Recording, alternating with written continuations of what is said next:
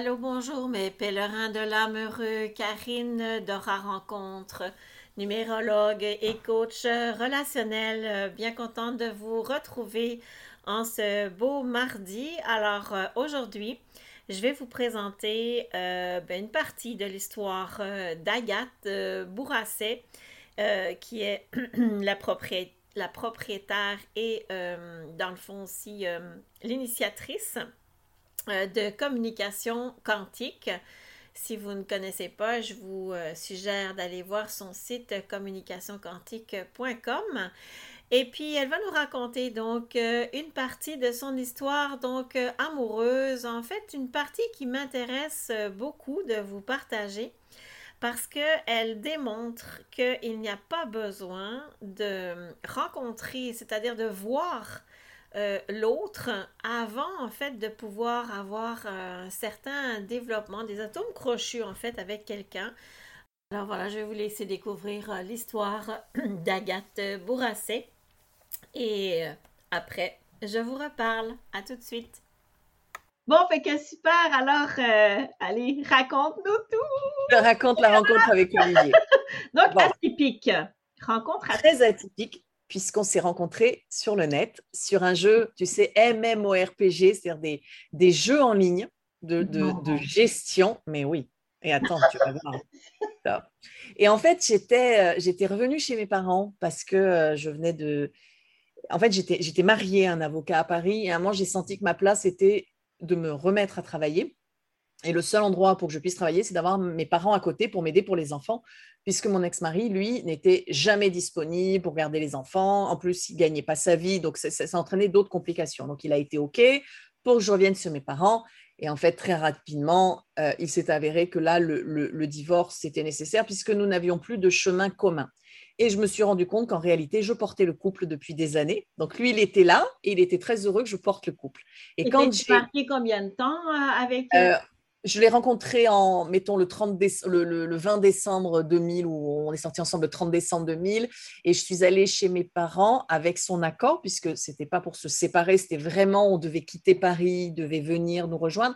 Donc ça aussi, ça change, hein, pour en discuter dans les histoires. On fait les choses pour soi et avec l'autre. À aucun moment, je n'ai choisi d'aller à Montpellier pour le quitter. C'était vraiment parce que c'était nécessaire que j'y aille et le couple était d'accord. Et donc, il nous a amené les affaires et tout. Et euh, donc, ça, c'était en août 2009. Et euh, là, il a, euh, donc il a accepté, puis il venait bah, de temps en temps quand il en avait envie. Et rapidement, bon, je lui dis, je crois que là, il est temps qu'on divorce, que clairement, il n'y a plus de, vie en commun. Et puis, euh, donc le divorce, ça a été long parce que j'avais besoin de comprendre. Donc, c'est la communication quantique est née de là, de toute ma compréhension, son espace, le mien, à quel moment je contrôlais, à quel moment il me contrôlait, les enfants au milieu. Donc, c'est vraiment une approche qui était très, très systémique. Et puis, on signe en mars 2012 le divorce. Donc, ça y est, tout ah s'ouvre en, août, euh, fin, dès 1er septembre, j'ai une maison pour habiter seule pour la première fois de ma vie avec mes enfants, parce que je suis passée à l'ancienne de chez mes parents, à mes grands-parents, à chez mon mari, à chez mes parents. tu vois, c'est toujours une vie très étonnante. Je, vis en famille, je, vis en groupe. En groupe, en système.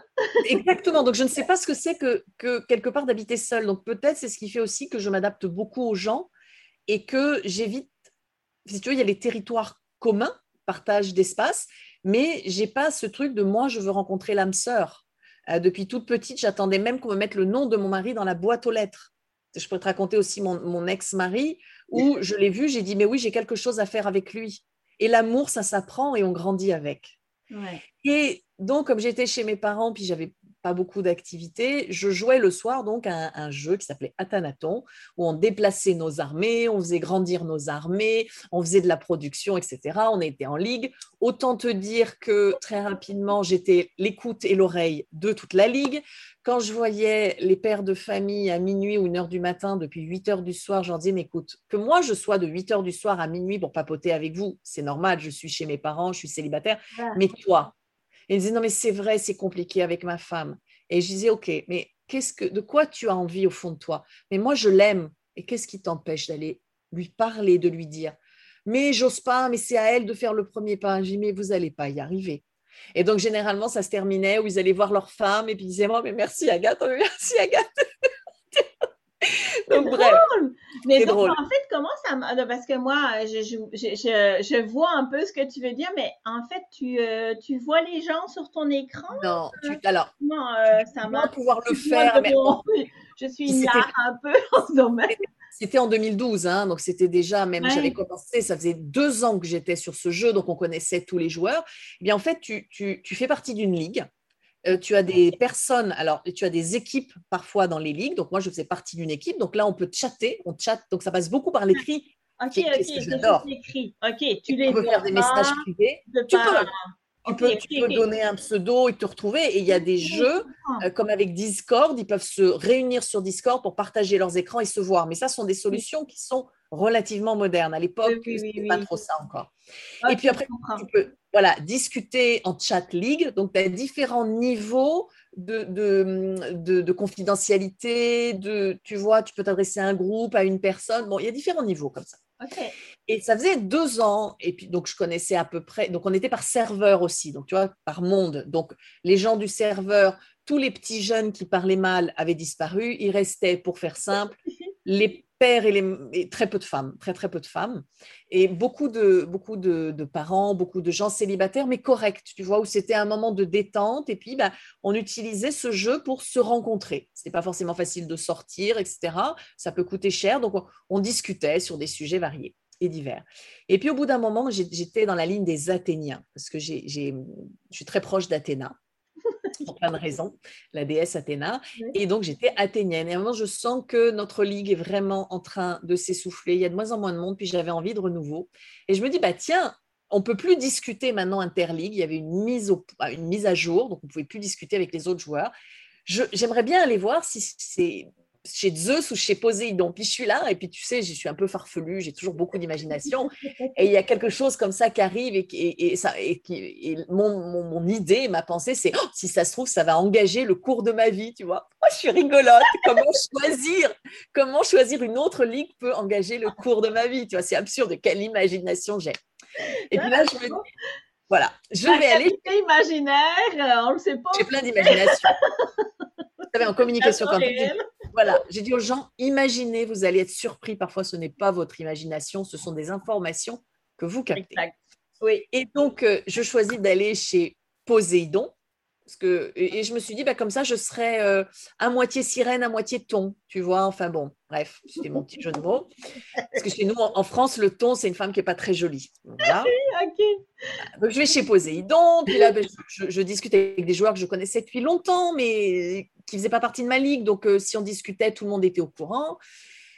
Et puis, je retrouve un vieux joueur qui jouait très proprement, qui était là de temps en temps, gentiment, de temps en temps. Il acceptait d'enlever ses armées pour que je lui tape dessus, pour que, avoir de l'expérience, parce qu'il était beaucoup plus coté que moi. Donc, j'ai gagné des points. Et puis un jour, je, discute et puis, euh, puis moi, je, je, rigole, je dis, oh là là, mais j'adore les hommes qui font plus de 120 kilos. Puis ils me disent, mais tu devrais aller discuter avec Rugbyman, machin, c'était son pseudo. Tu sais, il, fait plus de 120 kilos. Oh, bah oui, d'accord, génial. Oui, c'est vrai, je le connais comme ça. C'est celui qui, qui enlevait ce, ce, que tu viens de raconter. C'est ça, c'est ça. Mais il y en avait d'autres. Le, voilà. le, talent, on va dire. Mais il y en avait d'autres parce que tu sais, je parle à tout le monde, donc les gens m'aimaient bien. Et puis, euh, et puis, puis je, je, je, lui parle comme ça. Et puis un jour, il dit, je pars faire ma méditation. Et j'avais quand même vu quelqu'un qui avait un côté un peu lourdingue. Tu vois, un rugbyman quand même, il fonçait dans le tas, même si son compte était très propre. Donc, dans, dans les, dans, dans, les jeux des uns et des autres, tu arrives à voir un peu la personnalité. Euh, parce que quelqu'un qui va attaquer euh, d'une manière pas organisée, bah, tu sais qu'il en a rien à faire. Quelqu'un qui a un certain niveau en fonction d'un autre niveau, ça veut dire qu'il est consciencieux, donc tu arrives à sentir. oui, il avait un côté un peu, un peu lourd, même quand il parlait dans ses blagues, mais bon, bref. Et là, il dit Je pars faire ma méditation. Et là, tout de suite, je dis Mais c'est pas possible, tu médites, C'était antinomique. Il me dit Non, mais je dis ça quand je vais faire la sieste. Et je dis, mais c'est incroyable, je suis une adepte de la sieste. J'adore ça. Et là, on s'est mis à discuter. Donc, ça faisait deux ans qu'on se tapait dessus, euh, comme ça. Et là, il m'a parlé de sa vie. Et je lui dis, mais c'est marrant, tu me parles d'une histoire avec une personne, j'ai l'impression que c'est terminé, j'ai l'impression que tu es désabusé. Et, et, je voyais quelqu'un de, de, finalement qui avait arrêté de vivre. Tu vois, ça faisait 10-15 ans qu'il avait arrêté de vivre. Alors, il travaillait dans la grosse distribution, il avait un gros poste, il avait un fils. Et, finalement, et puis, je, lui dis, mais en fait, celui qui te tient en vie, c'est ton fils, parce que tu aurais déjà abandonné. Et on parle. Et tu vois, Karine, le fait de, de, de parler sans se connaître, sans avoir vu de photos, eh bien, tu dis tout tu sors tous les cadavres que tu as dans le placard. En fait, il n'y a plus de cadavres dans le placard, il n'y a, plus de mensonges, il n'y a plus d'omissions. Euh, alors, bien sûr qu'il pourrait y avoir du mensonge, mais il y a un moment quand tu, quand tu dis les choses une fois, deux fois, trois fois, il ne peut plus y avoir de mensonge possible. Et puis, euh, donc, je savais sa vie, connaissais la mienne. Ce qui nous a beaucoup plu, c'est qu'on avait déjà compris qu'on était là, on n'était pas là pour changer l'autre. Donc, ça, c'était quelque chose qui était acté. On n'avait plus envie de s'embêter en couple. On était autonome, c'est-à-dire que Mhm. notre vie en solitaire nous convenait. Donc, tu vois, tu ne demandes pas à l'autre de combler tes manques. Non. Ça, c'est juste pas possible. Donc, on était autonome. Euh, on n'avait pas envie de changer l'autre. Moi, je, me rendais compte, ça faisait, ça faisait un bout de temps que j'étais seule et je savais que j'avais, j'étais toujours 4-5 personnes derrière le portail, tu vois. Si je voulais, il suffisait que j'ouvre le portail. Mais ça ne m'intéressait pas, vraiment. Mhm. Et, euh, et, on a discuté, discuté, discuté. Et, et là, ben, il y a une complicité parce qu'il n'y a pas d'attente. À partir du moment où tu n'attends rien de l'autre, tu ne peux pas être déçu. Et en confrontant nos expériences qu'on avait compris de notre vie, je me suis dit, waouh, ce type, il n'a pas forcément fait de développement personnel, tu vois. Il travaille dans la grande distribution, il a un côté un peu lourdingue, mais c'est peut-être un de ceux que j'ai rencontrés qui a le plus compris la vie et surtout, tu sais, j'ai vraiment, je vois les failles chez les gens. Je vois ce qui n'est pas géré, évidemment, avec ce que j'ai, c'est facile. Et je me disais, mais lui, il n'a pas les grosses failles que je pouvais voir tout de suite chez les compagnons que j'avais. Alors, en même temps, j'avais les compagnons que j'avais parce que je les choisissais pour une expérience commune. Donc, évidemment que je choisissais des compagnons avec des failles aussi. Et là, je me dis, mais il en a, il a plein de petites failles, bien sûr. Il y a, il des oui, il n'est pas parfait, on se comprend. Mais personne. Mais globalement, c'est un homme qui est construit. Et là, je dis, waouh, en fait, il est construit, il gagne bien sa vie, je ne te cache pas, hein, euh, il sait gérer les gens. Waouh. Et, et puis, en fait, à l'époque, j'avais tout un processus sur laisser la place à l'homme, parce que dans ma famille, les femmes sont puissantes les mmh femmes gèrent la famille, donc souvent on choisit des hommes incapables. Et ça, c'est tellement important de comprendre son propre schéma, de ce mmh. qu'on va chercher chez l'autre pour continuer à pratiquer un exercice jusqu'au jour où tu l'as compris. Et ouais, ça amène tellement d'éléments euh, que je dis à mes ah. célibataires, là, tellement, là, c'est... Tu vois? ouais, ouais, Et là, je, à l'époque, je me souviens, euh, je pourrais peut-être te raconter mes, mes, deux ou trois grosse expérience, j'en ai pas eu 50 non plus euh, avec mon ex-mari, celui que j'ai au milieu. Et je me souviens, le précédent, je me suis dit, mais pourquoi je vais faire quelque chose avec lui? Je sais que j'ai quelque chose à faire avec lui. Mais, mais pourquoi? Parce qu'il habite chez sa mère, euh, il n'a pas un sou, il bosse pas. Enfin, en France, on dit c'est un perdu, donc pourquoi? Et, j'avais mon imagination, cette grosse voix, qui disait, mais euh, tu es en train d'apprendre à être une femme, tu crois quand même pas qu'on va t'en donner un tout fait? Donc, au fur et à mesure où toi, tu vas grandir, il va grandir. Et soit vous allez grandir ensemble, soit à un moment, vos chemins ne seront plus les vôtres. Et là, avec Olivier, il y avait quelque chose de waouh. Est-ce que finalement, j'ai un homme qui est construit parce qu'aujourd'hui, je suis une femme construite? Et puis, au bout de deux mois, on a parlé de tout, Karine, de tout, de l'argent, des enfants, de l'éducation, de nos, de nos boulots, de nos vies, de nos aspirations. Et je crois, tu vois, que ce, passage par la parole, par l'échange, on discutait le soir, c'est extrêmement important. Ça t'évite tellement de tomber dans l'illusion de l'amour où tu vas chercher l'autre pour enfin donner un sens à ta vie. Mais non, tu donnes pas un sens à ta vie euh, dans la rencontre à l'autre. C'est d'abord ta vie a un sens. Et comment, avec la rencontre à l'autre, tu vas pouvoir euh, euh, euh, réaliser le sens de ta vie, mais que l'autre ne va pas t'empêcher de, le faire, tu vois. Mhm. Et hum, c'est vraiment l'image. J'ai mon cœur qui vibre. tu sais, c'est.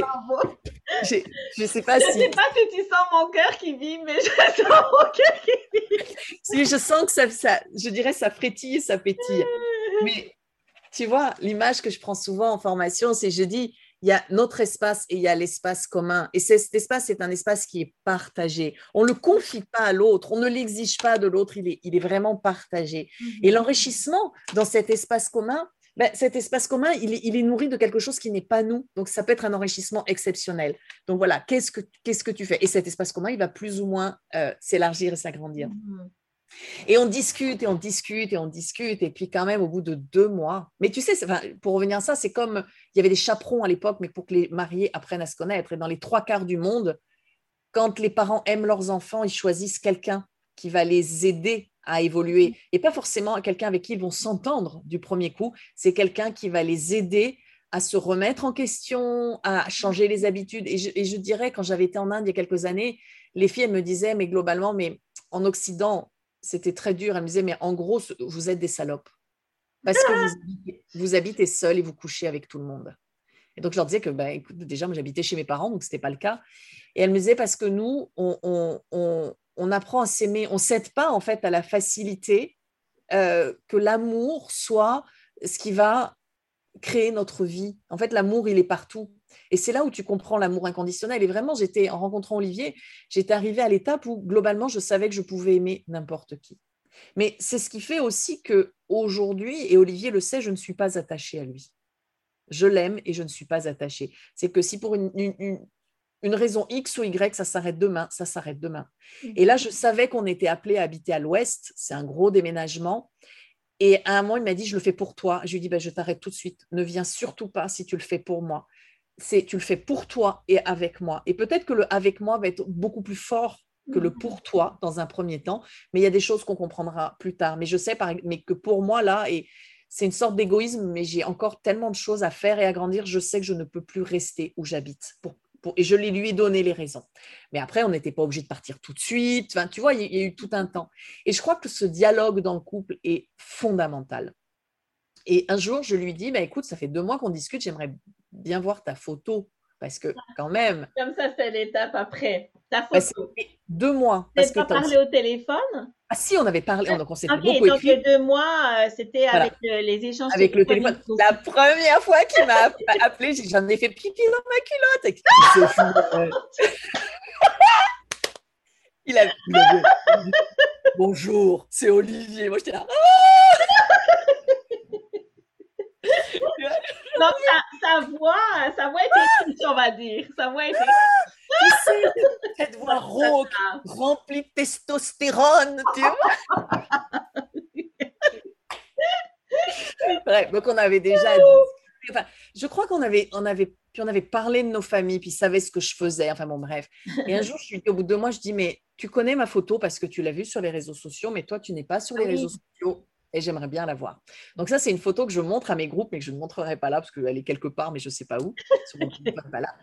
Et en fait, j'ai attendu cinq minutes avant d'avoir la photo. Et là, j'ai vu afficher un homme fatigué, un homme déprimé. Le fond était sombre. Et je savais que ça faisait cinq minutes, il avait dû prendre 50 ou 60 photos avec son écran pour me donner la photo la, la plus convenable ou la plus acceptable. Hmm. Et j'ai vu un homme fatigué. Vu, il avait 45 ans, donc tu vois, j'ai eu 44 ans. Euh, il avait 44 ans, donc j'ai eu 44 ans avant-hier. Donc tu vois, pour remettre en perspective, c'est l'âge que j'ai aujourd'hui. Et j'ai vu un homme épuisé. J'ai vu un ah, homme du rouleau. J'ai vu un homme fatigué. Et en même temps, j'ai vu que tout ce qu'il me disait trouvait une cohérence dans la photo qu'il m'avait envoyée. Et au fond de moi, il y a encore cette imagination, tu sais, où j'ai fait Oh non Mince, quoi, tu vois, j'espérais un bel homme, un Apollon. Et là, finalement, on a, en France, tu as une BD qui s'appelle Robert Bidochon, qui est un homme qui vit à la campagne, ce qu'on appelle les beaufs, c'est-à-dire c'est la, caricature du français moyen dans tous ses travers, qui parle mal à sa femme. Et je me dis, mince, Robert Bidochon. Mais en même temps, je rigolais parce que je sentais que la photo euh, tout ce qu'il me disait était en cohérence, je le voyais dans la photo, il n'avait rien à cacher, mais qu'en même temps, waouh, on partait de loin quand même. Et tu vois, quelque part, de ne pas avoir la photo tout de suite, encore une fois, tu ne te laisses pas happer par l'illusion que l'autre peut euh, laisser paraître. Et Dieu sait qu'on le voit avec Instagram, avec, avec TikTok, avec tous les filtres. Donc, je crois que notre relation, elle a vraiment été basée sur quelque chose de, plus profond dans notre. au départ, dès le départ. Oui, que l'illusion de l'image. Mmh et là, je lui ai dit, ben, OK, merci pour cette photo. Et puis, je lui dis, mais tu, je sais pas, peut-être 15 jours, 3 semaines après, je lui dis, mais ce serait bien qu'on se rencontre. Mais je ne veux pas que mes filles soient là. Donc, tu viendras seulement si mes enfants ne sont pas là. Donc, on a pris rendez-vous pour qu'ils viennent fin avril. Donc, ça faisait, euh, je ne vais pas dire de ça faisait 4 mois, 3-4 mois qu'on discutait vraiment. Mhm. Plusieurs fois par semaine, plusieurs heures par semaine. Puis là, on commençait à en avoir assez. Tu vois, on avait vraiment fait le tour de la question. Et, donc, il devait poser son fils chez, ses, chez son père et sa belle-mère, et sa belle-mère était malade. Donc, euh, il me dit, mais je viendrai avec mon fils. Je dis, ben, c'est OK, viens avec lui. Moi, je n'ai pas, pas de souci avec ça. Donc, ils font la route. Et là, euh, Hugo, euh, donc ça toque à la porte, et c'est Hugo qui était là. Et, et Hugo rentre, et je fais, oh, mais qu'il est beau mais qu'il est beau cet enfant qui a 14 ans et demi, tu vois, j'ai vu d'un coup, j'ai vu un univers avec plein d'étoiles et je me suis dit mais s'il est beau comme ça, c'est que son père et sa mère sont cohérents aussi. Et puis là, j'ai vu Olivier rentrer, tu parles 130 kilos. 120 kilos, 130, avec la porte, tout ça, pas tout. on est allé se promener. Et puis, le, je me suis dit, mais comment on va faire? Parce qu'on n'a pas acté qu'on était ensemble, on n'a pas acté qu'on allait euh, faire un, sortir ensemble. Vous dites date, je crois, mais on dit sortir ensemble, s'embrasser, tout ça. Enfin, tu vois, en plus, il avait déjà une maîtresse qui voyait de temps en temps euh, là où il travaillait. Hein, donc, il la voyait une fois par semaine. Tu vois, Donc, on va se promener en ville. Puis là, je sens que, voilà, je sens que pour moi, c'est OK. Et puis, le soir, euh, on en parle et tu vois, deux, trois fois comme ça, je dis, tu sais, Olivier, pour moi, c'est OK si on fait quelque chose ensemble, mais sans m'apesantir. Et puis on arrive à 22h, 22h30, puis je vois qu'Hugo quand même fatigue, etc. Et là, je me dis, mais comment je peux faire? Comment tu peux dire à l'autre bah, Tu peux pas dire, viens dans mon lit, tu vois? Lui, il peut pas dire, viens dans mon lit parce que ce n'est pas le sien. Je me dis, alors, attention, accroche. là, là, je lui dis, écoute Olivier, tu as le choix parce que moi, mon choix est fait et c'est OK. Nous avons trois lits dans la maison. Il y a les deux lits des filles qui sont un lit, une place dans lesquelles Hugo peut aller et dans lequel tu peux aller avec ton fils dans la chambre. Euh, il y a ensuite un lit de place, mais qui n'est pas très grand, qu'est le mien, mais qui, à mon avis, sera le seul à supporter ton poids, qui est dans ma chambre. Donc, je te le, je te le laisse. Et à ce moment-là, euh, bah, soit je dors sur un matelas par terre, soit je dors dans le lit avec toi. Voilà.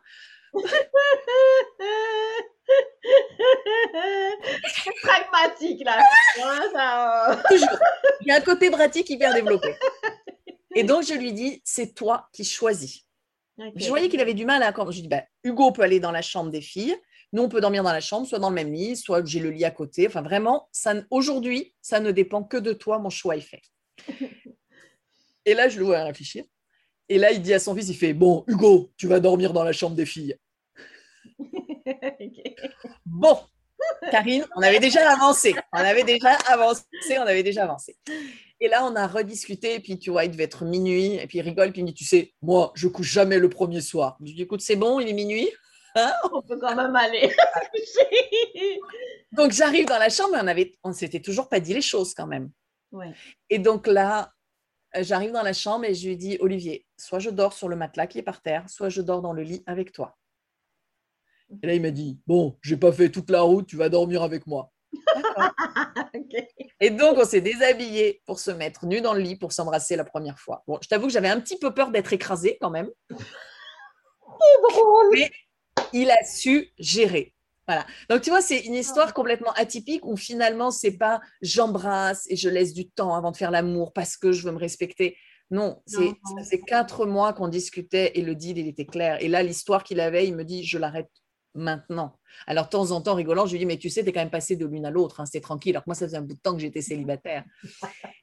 Et, là, c'est allé très, très vite. Mais parce qu'on avait vraiment posé aussi que on était capable de vivre l'un à côté de l'autre, avec l'autre en colocation. Tu vois qu'il n'y avait pas que le sexe. Et, et puis, je suis allée euh, le voir 15 jours après parce qu'il habitait quand même à 500 km. Et c'était paisible. Et puis, je suis revenue l'été parce que j'avais la possibilité de travailler à distance. Euh, on était un mois et demi, mes filles étaient là dans 60 mètres carrés et c'était paisible. Et en fait, ça faisait pas un mois qu'il m'avait connu, qui demandait déjà à avoir sa mutation pour venir à Montpellier. Et on a acheté une très grande et très belle maison. Alors, on rigolait, tu vois, c'est ça aussi l'important d'être à deux. C'est que chacun, avec nos, nos, moyens, on habitait dans, dans, des, dans des appartements un peu petits, un peu sombres. Et à deux, on a une maison juste extraordinaire. Mais on n'a jamais compris euh, ça. Et, finalement, on a acheté pour se mettre en couple. Donc, tu imagines l'engagement que c'est. Waouh! on a acheté une maison pour se mettre en couple. Voilà. Et ça, ça a été combien de temps après, euh, après votre première rencontre euh? eh ben, La première rencontre, on ne sait pas trop si c'est le 27 avril ou le 28 avril. Non, non, mais je disons... avec de l'année 2013. il a demandé une mutation un mois après. Bon, normalement, c'est très long pour avoir les mutations dans le sud. On que c'est en novembre. Et en janvier, il a eu sa mutation pour arriver en février à Montpellier au bout de six mois. Et on a acheté la maison en juin. On avait signé la maison en avril, donc un an après s'être connus, sans habiter ensemble, on signait pour acheter la maison qu'on a eue en juin. Waouh! Vraiment, vraiment une euh, superbe histoire. Je suis super contente que tu m'aies raconté ça. Et puis, euh, ça va, euh, je pense, faire écho chez, chez beaucoup parce que c'est vraiment, moi, je parle souvent, en fait, d'apprendre d'abord à être ami. Enfin, c'est pas que je veux que la relation reste à un niveau amical, c'est parce que des fois, on me comprend mal quand je dis ça, mais c'est parce que avec un ami, tu prends le temps de le connaître. Tu te jettes il n'y a pas, d'enjeu. Voilà, il n'y a pas l'enjeu, comme tu l'expliquais, il n'y a pas les illusions que tu peux te faire dessus, parce que tu le vois comme un ami. Fait que là, tu le voyais pas, mais c'était un peu ça qui se passait. Puis un ami, là, tu vas accepter des choses de lui aussi. Il va te raconter complètement. Qui... Je sais, quand tu as un ami, tu es ouvert à, tout raconter à un ami. Tu, tu vois, c'est un peu ça, en fait. Tu sais, je, lisais un livre par jour quand j'étais jeune et, la littérature du 19e, du 18e, début 20, 20e, c'était vraiment en Occident, on est, on est matraqué sur un amour euh, un amour qui doit être partagé, un amour qui te transcende. Mais l'amour, il, est partout. Et l'Orient, c'est pas mieux, hein, faire les mariages arrangés, forcés, etc. Mais il y a je pense qu'il y a une demi-mesure qui est que est-ce que, est que l'amour, c'est pas ce qui va me faire évoluer et ce qui va me faire bouger? Et le jour où tu comprends que tu peux aimer n'importe qui, euh, bah tu, tu, tu t'arrêtes pas au faux semblant qui est bah, j'épouse l'autre pour être en sécurité. Mais non, mais c'est voué à l'échec parce que ta sécurité, c'est à toi de l'obtenir. Et tu vois, nous, avec Olivier, quand on s'est mis ensemble après dans la maison, je lui dis, Olivier, je sais que j'ai quelque chose à faire. Et tu vois, je devais lancer communication quantique et c'est juste énorme. Je ne me suis pas payée pendant des mois, j'ai investi, puis je terminais, je travaillais dans une société et je lui et c'est là où dans un couple quand tu communiques c'est autrement et je lui avais dit Olivier, est-ce que tu acceptes d'assumer la sécurité du couple? Pendant quelques années parce qu'il avait un, bon salaire et tout. Et je lui dis, mais bien entendu, mais bien entendu que j'avais quand même un salaire pendant quelques, quelques, années, etc. Mais il acceptait, si tu veux, euh, ce, pilier de la famille qui m'a permis, moi, d'évoluer. Et je lui ai dit, si jamais tu es malade ou si jamais tu n'es pas bien, tous mes projets, je les arrête pour que la famille soit en sécurité. C'est-à-dire que finalement, on était interchangeables. Quand, et être autonome, c'est ça c'est être interchangeable avec les autres et, et les autres viennent t'enrichir. Et là, euh, tu vois, ça commence à marcher, ça commence à grandir. Et ben, c'est lui qui se met en insécurité avec le travail pour que nous allions à La Rochelle. Je te passe les détails, mais effectivement, il se met en insécurité. Et il sait, parce qu'il sait que s'il se passe quelque chose de pas terrible, je suis là et aujourd'hui, j'ai de quoi assumer la famille. Et tu vois, c'est ça d'interéchanger, c'est le donner, le recevoir, mais ils ne sont pas linéaires. Et mmh puis, bah, ça ne veut pas dire non plus, par exemple, Olivier, je l'appelle la montagne en marche. Alors, quand il se met en marche, c'est comme quand il, a, il est déménagé pour venu, il a trouvé un nouveau boulot, on a trouvé la maison, enfin, tout a changé dans notre vie, quoi. Mhm. Mais par contre, la montagne, ça bouge pas beaucoup. Donc, autant te dire que au quotidien, une fois que la montagne a bougé, euh, je me retrouve avec quelqu'un qui a une force d'inertie énorme. Donc, comment, alors que moi qui suis tout le temps dans le mouvement, cette force d'inertie me, devient un point d'attache et, et, je peux te raconter les deux, trois expériences sexuelles qu'on a eues au départ. La toute première, je me souviens, euh, une des toutes premières, je, suis là, et puis alors donc j'ai toujours des orgasmes près tout le temps, tu vois. Peut-être on fera un truc ensemble veux sur l'amour, parce que quand j'en discute avec des gens qui font du tantrisme, ils me disent, mais tu vis au quotidien de façon très simple, ce que nous on recherche depuis des années. et, dans, les groupes que j'anime, en fait, ils me disent, Agathe, ça change notre sexualité. Ben oui, parce que tu as vraiment cet espace avec l'autre. Et l'image que j'ai eue, c'était que finalement, il me faisait la courte échelle pour que je puisse aller au-delà du mur et dépasser le mur. Mais je ne peux pas dépasser le mur s'il n'est pas là, et lui ne peut pas non plus. si tu veux, il n'a pas d'utilité quelque part euh, s'il n'est pas là pour faire la courte échelle. Donc, quand les places de chacun sont définies, c'est comme la maison. On est arrivé chacun avec moi de l'apport, lui le salaire, on a eu une grande maison. Et donc, c'est vraiment aussi d'aller chercher la différence chez l'autre. Parce que si la personne est comme toi, Mhm. euh, où est la différence finalement? Et la deuxième image que j'avais eue à un moment, pouf, voilà, hop, j'ai mon orgasme, bon, ok. Et je vois, je, je- je sens que je suis un petit serpent autour de l'arbre. Et tu sais, souvent, on a Adam et Ève avec le serpent et l'arbre avec la pomme. Et là, je me dis, ben non, pourquoi je suis le serpent? Enfin, c'est absurde, mais je ne voyais pas Ève en fait. hein. Il y avait lui, il y avait l'arbre, et il faut savoir qu'il s'appelle Olivier, qui est un arbre quand même. Oui. Et dans mes textes, j'écrivais Je cherche mon arbre. Tu vois? Et, euh, et là, j'ai compris qu'en fait, il était l'arbre et que le petit serpent que j'étais pouvait grimper au fait de l'arbre, accrocher mon petit bout de queue et aller encore plus loin que ce qui était possible pour, tous, pour aller plus loin, tu vois, dans l'inconnu. Et pareil sur la droite, et pareil sur la gauche, et pareil au fond de la terre. Et c'est tellement ce que je suis en train de mettre en place, puisque c'est l'accès à la connaissance, c'est l'accès à, tellement de choses. Et donc, oui, j'ai accès à la connaissance, mais sans un arbre sur lequel m'accrocher et m'ancrer, ça n'aurait pas été possible. Donc, c'est à moi d'accepter que parfois, bah, il est une montagne, il est un arbre et qu'on a du mal à le faire bouger. C'est sûr, c'est pas toujours évident, mais il finit par sortir les racines de la terre et à se déplacer, si tu veux. Et voilà, après, j'ai j'ai toujours plein d'informations, mais Oui. et, et est-ce que j'ai besoin de lui? Non. Donc, c'est une très grande liberté euh, dans le couple que nous sommes. Mais ensemble, bah, il se passe des choses. Et lui, bah, qu'est-ce qu'il a? Lui, il a le fun. Il, il me disait, euh, quand j'avais fait une écriture, il disait euh, Tu es ma petite princesse, tu m'apportes la pétillance et tu m'apportes la vie. En fait, il faut être clair, je lui apporte la vie. Et je craque, c'est quand à un moment, il me demande quasiment de l'oxygéner à sa place. Donc là, je lui dis, ben non, en fait, là, là, il n'y a plus de couple. là, il n'y a plus de couple. Il n'y a plus la zone d'échange et de partage. Ouais. Donc, tu vois, c'est- tout ça dans le couple, c'est vraiment de mettre la conscience sur ce que l'on vit. Et toi, tu le fais avec la numérologie, mais il y a, y a- y a plein de choses à faire. Mais c'est surtout ouais, de dialoguer. Puis je pense de dire à l'autre ce, qu'on- ce vers quoi on souhaite aller et nos attentes, sans vraiment demander à l'autre de combler nos attentes. Ça, Mhm. c'est peut-être le point principal. Alors voilà, mes pèlerins de l'âme heureux, l'histoire euh, d'Agathe de communication euh, quantique. Vous aurez compris, je pense, pourquoi j'ai intitulé cet épisode euh, L'illusion de l'image dans la rencontre. Euh, je crois que c'est évident. Ce que dit euh, Agathe, c'est qu'ils ont vraiment pris le temps euh, de se parler, de se parler de tout à cœur ouvert, même s'ils ne s'étaient jamais rencontrés en personne, même s'ils n'avaient jamais vu la photo de l'autre. Donc voilà, se parler de tout sans se connaître, ça ne crée pas d'attente nécessairement, en tout cas il y en a moins. Et puis je pense qu'il y a des points importants comme le fait que, disons, même sans se le dire, euh, ben, je dirais de vive voix, c'était clair de part et d'autre en fait qu'ils n'avaient pas envie de changer l'autre, euh, qu'ils ont gagné dans le fond leur autonomie chacun et qu'ils étaient sur le même plan à ce niveau-là. Agathe parle aussi de laisser la place euh, à l'homme, laisser l'homme prendre sa place.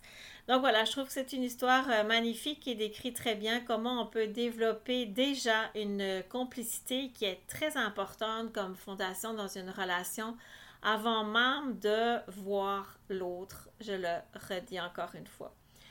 Alors, j'espère que vous comprenez qu'avec euh, Aura Rencontre, c'est exactement ce que je vous euh, propose. Donc, vous pouvez sur le site, quand vous avez un premier contact avec quelqu'un qui répond à votre demande, vous pouvez donc échanger avec la personne. Vous savez quand même que vous avez des atomes crochus. Il y a quelque chose, euh, parce que sinon il ne serait pas dans votre euh, espacement. Donc, il y a quelque chose au niveau de votre être, en fait, de similaire, mais aussi peut-être de différent.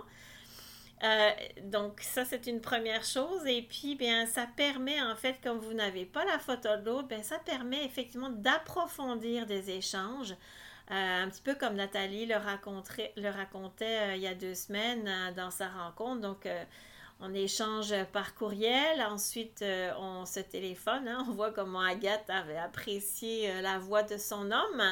Et puis euh, ensuite de ça bien voilà on prévoit de se rencontrer euh, en personne.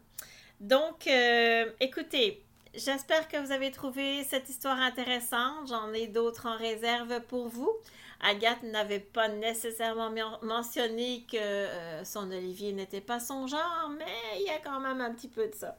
Donc euh, voilà, je vous laisse là-dessus. Je vous souhaite une belle semaine et on se dit à dans deux semaines. Bye bye.